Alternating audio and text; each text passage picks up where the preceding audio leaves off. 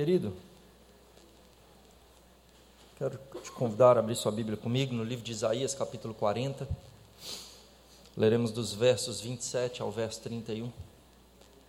Isaías, livro do profeta Isaías, capítulo 40. Leremos os versos 27 a 31.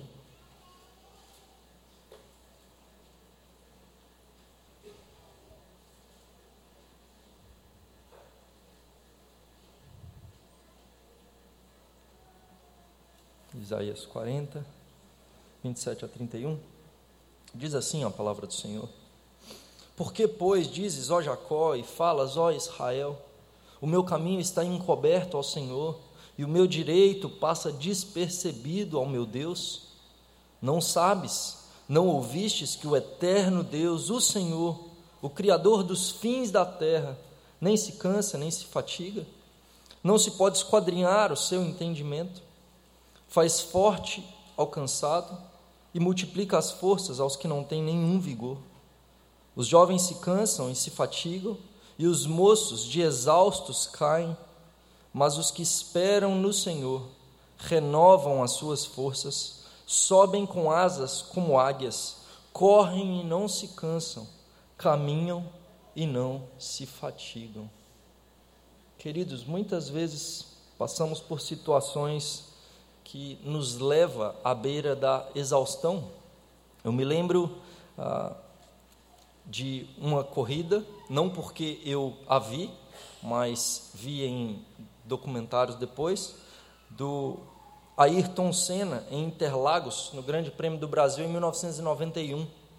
Naquele prêmio foi a primeira vez que ele ganhou uma corrida aqui no Brasil. Ele ainda não havia ganhado uma corrida no Brasil. E ali, depois de correr toda aquela corrida, no final dela, o seu câmbio de marchas já não estava passando mais. De modo que, com muito esforço, com grande desgaste físico, ele já tinha perdido quase todas as marchas. Ele não desistiu daquela corrida. Né? Algo que seria natural é ter que parar. Mas vencendo a prova, ele estava à frente, ele não desistiu e ele fez, a, terminou a corrida e ganhou aquela corrida. Contudo, o esforço que Ayrton Senna fez naquela corrida foi tão grande que no final, depois da sua vitória, depois de passar a, a linha final, ele não conseguiu sair do carro sozinho, ele teve que ser tirado fez dessa corrida para ele uma das mais lembradas de sua carreira. Muitas vezes na, no, na, nossa vida chega um ponto que não dá mais. Às vezes, ah, quando praticamos algum tipo de esporte, quando somos ou sedentários ou não nos alimentamos muito bem, depois a gente pode vir a ter cãibra. Uma cãibra que, que é terrível, dolorosa. Às vezes caímos, se estivermos de pé, caímos ao chão de dor por conta desse dessa exaustão do músculo. Ele já não aguenta mais, é como se estivesse dizendo ao corpo: até que foi o limite, daqui já não dá para fazer mais nada. Mas existe o cansaço emocional, existe o cansaço interior. Quando olhamos para esse texto, o profeta ele exemplifica para nós a imagem de mensageiros. As viagens eram feitas a pé e não existiam os correios, não existia internet, não existia WhatsApp, de modo que muitas vezes um mensageiro ele poderia ser responsável pela vitória de uma guerra, ele poderia ser responsável por uma mensagem muito importante a ser entregar, entregue ao rei. E esses mensageiros, tendo que trazer notícias da guerra, ter, tendo que levar notícias importantes, muitas vezes eles corriam verdadeiras maratonas e às vezes chegavam ao limite da exaustão. Nesse texto vemos Isaías se dirigindo ao povo de Deus, falando sobre esse cansaço que muitas vezes somos tomados. O verso 27 temos: Por que, pois, dizes, ó Jacó, e falas, ó Israel, meu caminho está encoberto ao Senhor e o meu direito passa despercebido ao meu Deus? Primeira coisa que aprendemos nesse texto é que Deus sabe Deus sabe. Deus conhece a angústia do nosso coração, a luta pela qual passamos, as dificuldades que temos enfrentado. Talvez muitas vezes por não nos lembrarmos disso, a gente pode chegar à beira da exaustão. O questionamento do povo era esse. Diante de uma situação difícil, futuramente diante do exílio, o povo de Israel poderia questionar ao Senhor, dizendo: O Senhor se esqueceu de nós. Deus não conhece a nossa aflição, Deus nos abandonou. O que o texto bíblico diz, querido, é que Deus não está impassível diante do nosso sofrimento. Deus não desconhece a nossa situação, Deus sabe. Deus não está ausente, Deus está presente. E aqui nós temos ah, uma resposta aos versículos iniciais do capítulo 40. Dos versículos 1 ao verso 11, nós temos a primeira razão que Talvez o povo poderia apresentar para uma possível lentidão de Deus, para uma possível ah, Deus não fazer caso do seu povo. E dos versos 12 a 26, uma segunda razão, essas duas razões. A primeira, dos versos 1 a 11, que ele não quer agir. E a segunda, dos versos 12 a 26, que ele é incapaz de agir, ele não pode agir. Então, talvez a primeira a resposta para isso, Deus está impassível, Deus está distante, Deus não quer saber, é porque Ele não quer. E em segundo lugar, é porque Ele não pode. Isaías, antes desses versículos 27 ao verso 31, ele já traz as respostas para isso. Em primeiro lugar, ele diz que Deus quer agir. Deus quer intervir sim na situação do seu povo e transformar a situação do seu povo e mudar a sorte do seu povo. Isaías, nos versos 3 a 5, ele diz: Voz do que clama no deserto, preparai o caminho do Senhor, endireitai no ermo a vereda do nosso Deus. Todo vale será aterrado e nivelados todos os montes e outeiros. O que é tortuoso será retificado, e os lugares escabrosos aplanados. A glória do Senhor se manifestará, e toda a carne haverá, pois a boca do Senhor o disse. Isaías mostra que Deus, no, como pastor, no verso 11, ele vai dizer: Como pastor apacentará o seu rebanho, entre os seus braços recolherá os cordeirinhos e os levará no seio. As que amamentam ele guiará mansamente. Deus quer sim pastorear o seu povo. Deus não está impassível. E Deus tem um plano. O povo de Israel não sabia desse plano, mas Deus tem um plano. De modo que Isaías capítulo 40 aponta para a pessoa de João Batista, o profeta, que haveria de preceder o Messias, aquele que viria para salvar e libertar o povo da escravidão do pecado, o Salvador, o Redentor, tão esperado. Eles poderiam dizer: Meu caminho está encoberto ao Senhor, meu direito está despercebido. Deus se esqueceu de nós. Estamos perdidos no meio do deserto. Estamos abandonados pelo Senhor e Ele nem sabe onde nós estamos e sequer nos procura. Contudo, a resposta do Senhor não é somente que Ele sabe, como Ele está no meio do seu povo sustentando. No deserto, Deus é a coluna de fumaça que protege seu povo do calor escaldante. No meio do deserto, Deus é a coluna de fogo que protege o seu povo do frio do deserto, das noites frias do deserto. No deserto é Ele quem manda maná para alimentar diariamente o seu povo.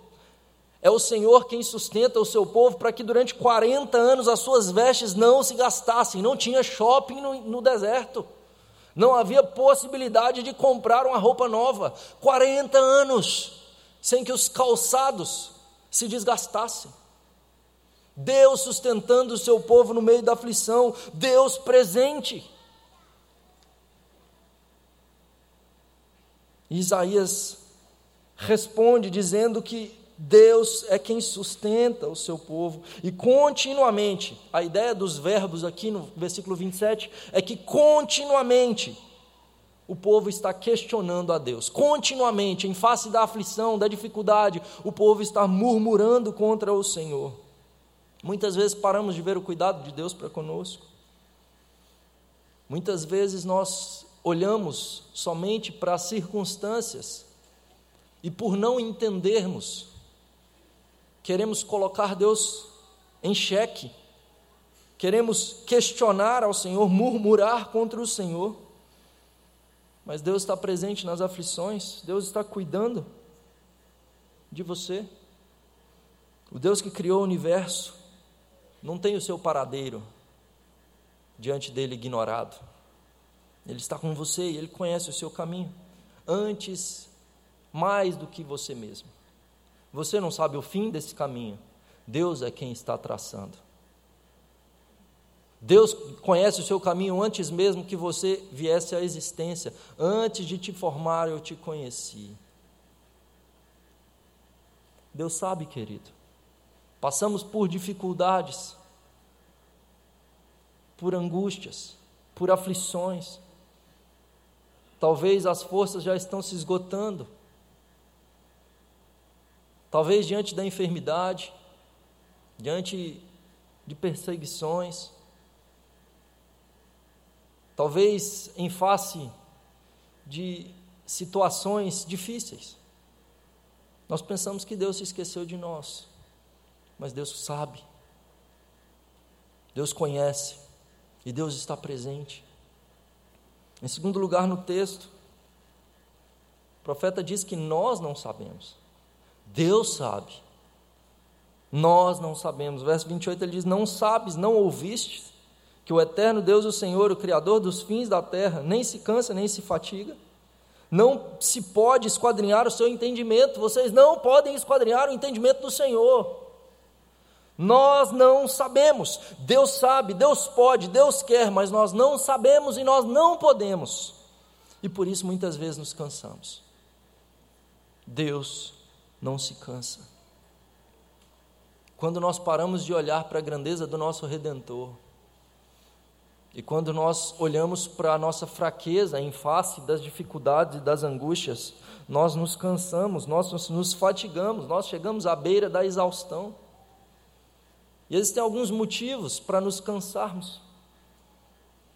Em primeiro lugar, o livro de Provérbios diz que a esperança adiada entristece o coração. Talvez quando as coisas não mudam, nós temos uma expectativa de que as coisas mudem.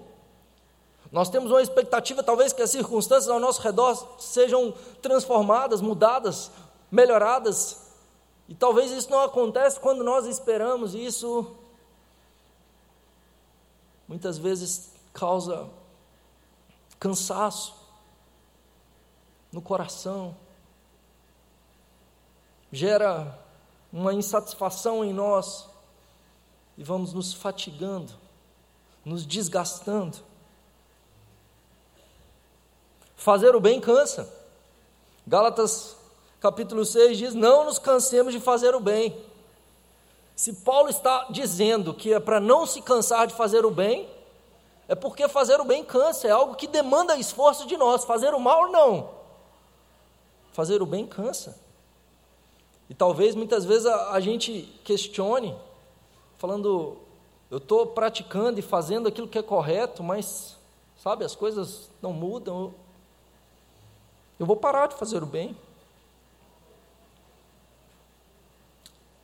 Às vezes nos cansamos de orar. Salmo 69, verso 3, o salmista diz: Eu estou cansado de clamar, secou-me a garganta, os meus olhos desfalecem de tanto esperar por meu Deus. Às vezes estamos cansados de modo que a gente se cansou até de orar. Jesus diz para orarmos e nunca esmorecermos, porque é possível chegarmos a essa situação de cansaço. A falta de fé leva ao cansaço, a falta de confiança no Senhor nos leva a andar na força do nosso braço e então cansamos. Nós não descansamos em Deus e por isso nos cansamos, porque estamos andando na força do meu braço. É isso que Jesus está dizendo em Mateus capítulo 11, verso 28. Ele está dizendo: Vocês que estão cansados e sobrecarregados, venham a mim. Tomem do meu jugo. A canga do boi que era colocada sobre dois bois. Um boi inexperiente poderia tomar essa canga e querer fazer o trabalho apressadamente, de modo que no meio do dia ele já estaria exausto. Por isso, um boi novo era colocado ao lado de um boi experiente que sabia a toada do dia. Deus está dizendo: você quis levar o fardo sozinho e as coisas ficaram pesadas demais, vocês estão cansados. Tomem do meu jugo, aprendam de mim, deixem eu andar do seu lado, porque o meu jugo é suave. A falta de fé nos leva ao cansaço, querido. Mas o texto tem tem uma boa notícia para nós. O texto diz a nós que aquele que está cansado pode ser renovado. Os que esperam no Senhor têm as suas forças renovadas. O texto diz que os jovens se cansam e se fatigam, os moços de exaustos caem mas os que esperam no Senhor renovam as suas forças, sobem com asas como águias, correm e não se cansam, caminham e não se fatigam. Porque nós não sabemos, porque nós não podemos, devemos esperar por aquele que sabe, por aquele que pode. A nossa esperança e expectativa está nele, deve estar nele, ele sabe. Nós não sabemos, por isso devemos esperar por aquele que sabe, aquele que pode, aquele que tem todo o poder, aquele que governa o universo, aquele que sustenta o universo com as suas mãos, aquele que me criou, que conhece a minha história, o início, o meio e o fim dela. Ele é quem está traçando a história. Capítulo 35 do livro de Isaías. Ele diz: Fortalecei as mãos fracas, firmai os joelhos trementes, vacilantes. Dizei aos desalentados de coração: sede fortes, não temais, porque o Senhor vem. Espere em Deus. Muitas vezes o nosso coração está desgastado, a nossa alma está desfalecida. O que o texto bíblico diz é que Deus tem uma provisão para trazer refrigério às nossas vidas, que Deus opera de modo que Ele ah, quer trazer renovo para minha alma e para a sua alma, para o meu coração e para o seu coração, querido. O caminho do Senhor é estreito, mas não é um caminho de almas desfalecidas, mas de almas revigoradas, vivas, confiantes cansados, mas não desanimados, sendo perseguidos, oprimidos, mas confiantes, tendo a sua alegria em Deus. O texto diz que os jovens, aqueles que estão no auge do vigor, aqueles que são escolhidos para serem os mensageiros, para estarem na frente de batalha, para lutarem as guerras, aqueles que são escolhidos porque eles estão no auge da sua força, E aqui o profeta diz: aqueles que colocam as suas forças, as suas esperanças em exércitos humanos, em força humana, no braço do homem, eles se cansam, eles se fatigam, eles caem de exaustos. A palavra se cansam aqui, ele utiliza o verbo hebraico, yagar, que é chegar à beira do esgotamento. Em 2 Samuel, capítulo 23, verso 10, nós temos um esgotamento físico de Eleazar, de tal maneira que a espada fica apegada à mão dele e ele não consegue sequer abrir a mão para soltar a espada. Tamanho o cansaço daquele homem na batalha. É um trabalho penoso, é um trabalho pesado, é um trabalho cansativo. Deus não se cansa, não existe trabalho cansativo para Deus.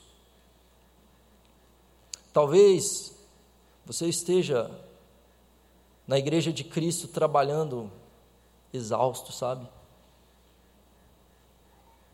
O trabalho do Senhor não deve ser feito na força do meio do seu braço. Eles se fatigam. Quando esse verbo é coordenado juntamente com o verbo anterior do se cansam, dá uma intensidade ainda maior desse cansaço. São e aí nós temos o próximo verbo, jovens caindo de exaustão, eles caem de exaustos, o verbo cachal. Eles tropeçam, eles cambaleiam, eles são levados à ruína. Normalmente esse verbo é utilizado para uma experiência de crise, de guerra.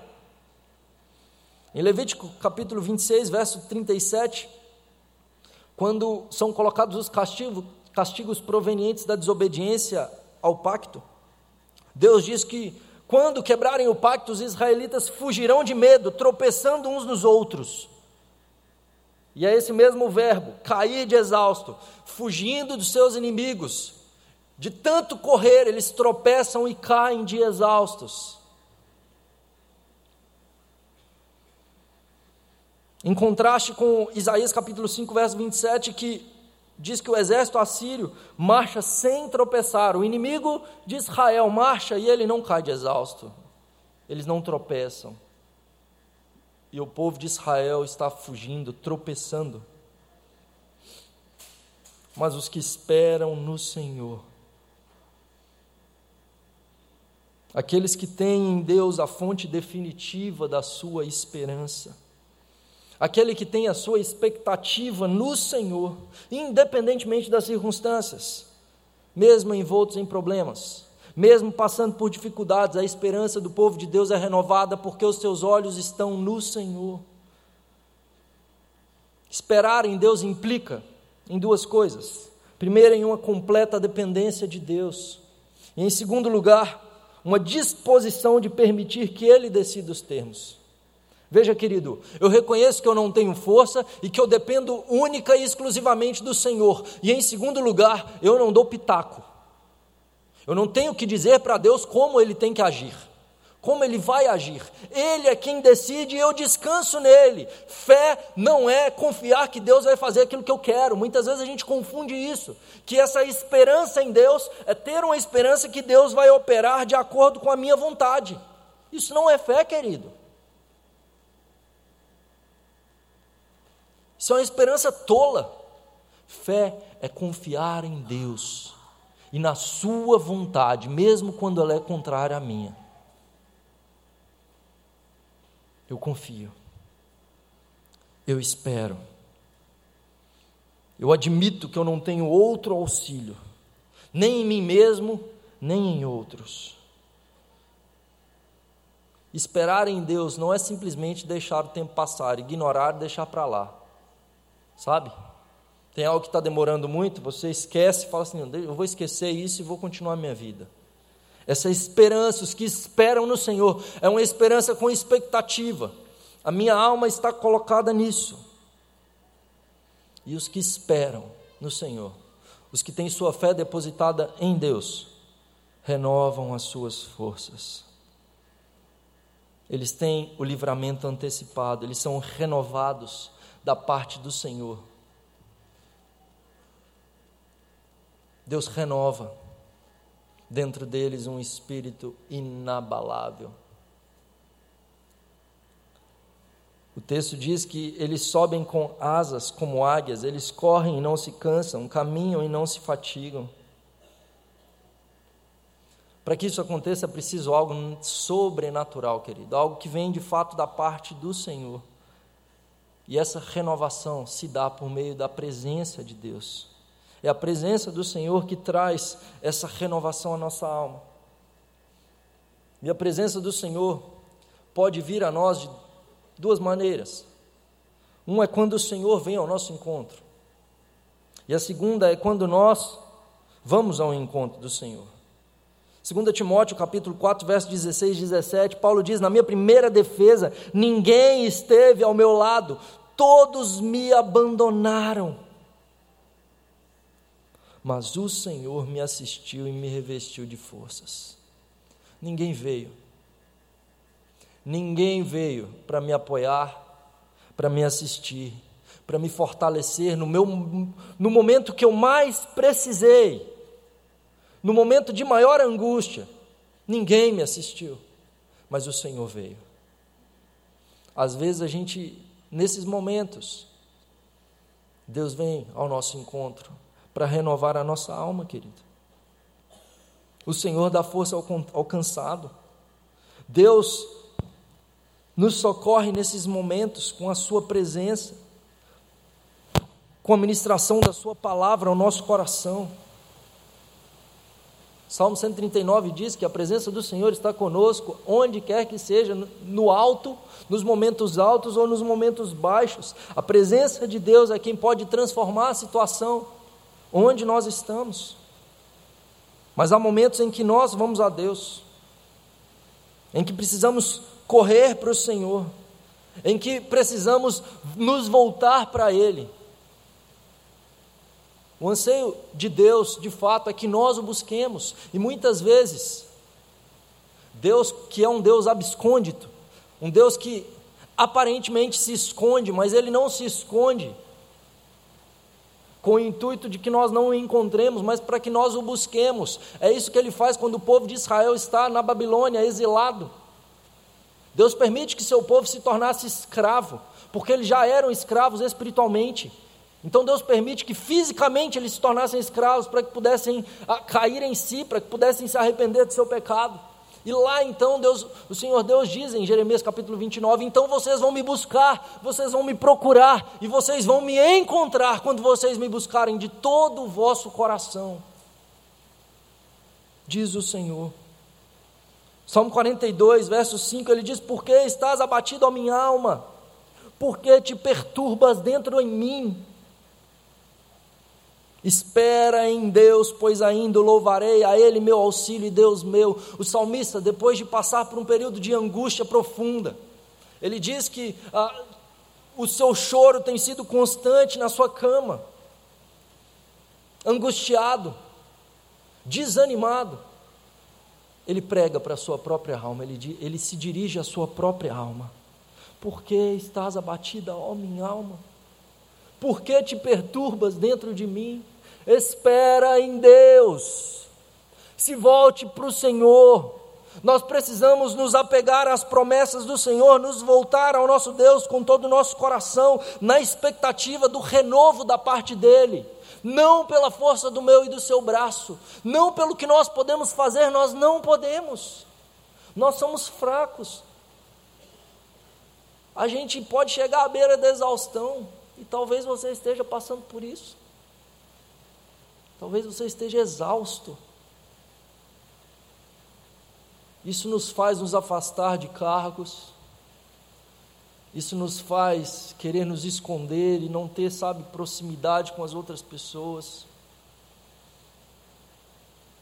Isso nos faz querer distância. E aí a gente diz que quer tomar um tempo. Isso às vezes nos faz desanimar até de vir à igreja. A gente sequer quer estar na igreja. Não é isso, querido. Eu preciso buscar a face do Senhor. Nos momentos de maior crise na minha vida e da minha esposa, momentos em que, por três vezes, nós temos nosso filhinho Davi, mas por três vezes nós sofremos abortos. Por três vezes perdemos bebês. E em todas elas, o que trouxe cura para a nossa alma, em alguns momentos que ninguém sabia, somente nós e Deus sofrendo, com o coração entristecido. Sabe o que trouxe cura à nossa alma? Sabe o que trouxe renovo à nossa alma. A comunhão dos irmãos, a ministração da palavra do Senhor, a participação nos sacramentos. Estar na casa do Senhor, buscando a face do Deus Todo-Poderoso. Devemos nos voltar para o nosso Deus. Os que esperam no Senhor renovam as suas forças, sobem com asas como águias. E aqui não se trata de mera informação, querido, é algo ah, que vem da parte do Senhor, um sopro da parte de Deus. Ele utiliza a figura da águia. Para nós, a águia não é tão comum de ser vista, mas nesse caso se assemelha à figura, os flamenguistas gostarão dessa imagem, do urubu. Porque quando você olha o urubu voando, você não vê o urubu batendo asa, fazendo força, desesperado. Você vê o urubu planando, tranquilo e seguindo o curso, as correntes de vento. Ele não precisa fazer esforço para voar. A águia, nesse contexto, ela não faz esforço, ela plana. O que o texto bíblico diz é que o vento de Deus vai soprar debaixo das nossas asas. Não precisa do meu e do seu esforço para subir. Somos fracos. O que Deus diz é: para de fazer força. A águia sobe alto. E às vezes a gente está igual um pardalzinho, se matando. Deus diz: Eu quero te fazer voar como águia. O Salmo 46 é isso que diz, Deus diz ao seu povo: parem de lutar, saibam que eu sou Deus. Livro de Jeremias, capítulo 12, verso 5. O Jeremias está questionando a Deus porque está muito difícil, ele está sendo perseguido, as pessoas a, a, não estão ouvindo, ele está pregando, pregando e não, não está sendo ouvido. Deus dirige a ele dizendo: Se você se cansa com os que correm a pé, como você vai competir com aqueles que correm com cavalos? Se em terra de paz você não se sente seguro, como é que você vai entrar nas florestas do Jordão, onde existem leões? O que Deus está dizendo é que eu posso te fortalecer para ir muito além. O problema é que você está olhando para a força do seu braço. Deus quer renovar a sua força, querido. Deus mexe com você para poder te curar. Deus quer nos levantar. Diante disso, gostaria de pensarmos em algumas aplicações para esse texto. Em primeiro lugar, permanecer crendo, independentemente das circunstâncias.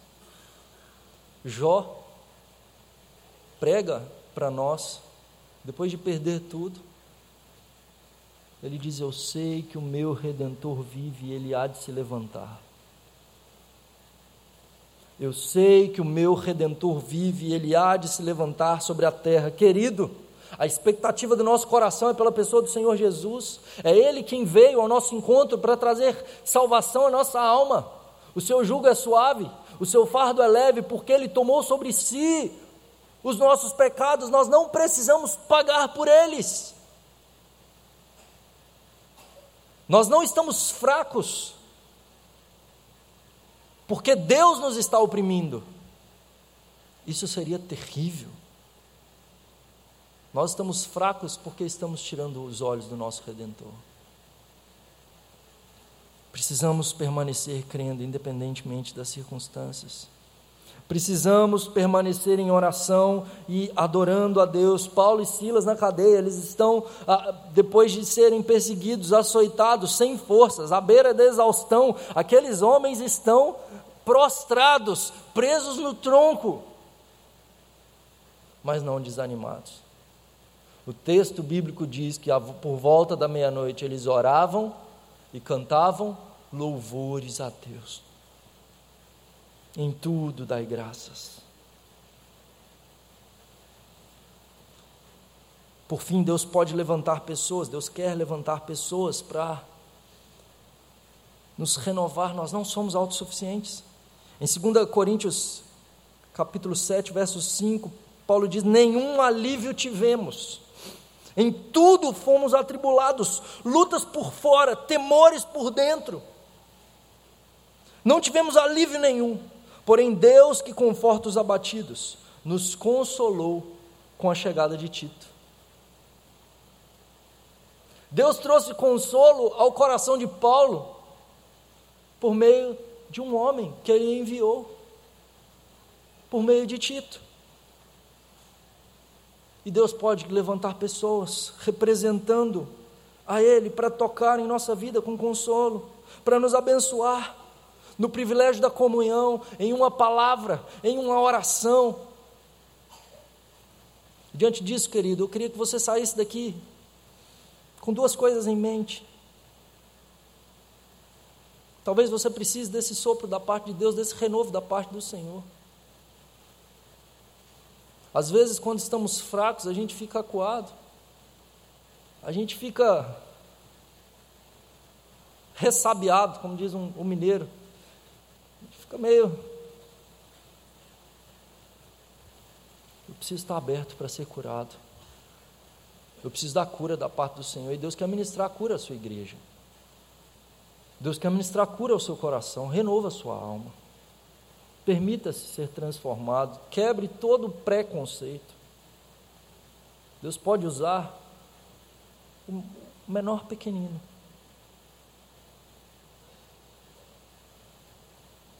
Deus quer trazer renovo para a sua alma nessa manhã. E em segundo lugar, uma vez que Deus levanta pessoas para trazer consolo, talvez Deus queira usar você. Que você saia daqui com a missão de fortalecer alguém, de levar consolo a outros, de ser um instrumento da parte do Senhor para poder ajudar aqueles que estão cansados, a trazer uma palavra de consolo. 1 Timóteo, capítulo, 1 Tessalonicenses, capítulo 5, verso 14, Paulo diz ah, que nós somos chamados a consolar os desanimados. Deus quer usar a sua vida para ser um instrumento de cura no meio da sua igreja que você possa se voltar para o Senhor, para receber da parte dele esse renovo e para ser um instrumento de renovo no meio da sua igreja, um proclamador do Evangelho do Senhor Jesus Cristo. Que Deus nos abençoe.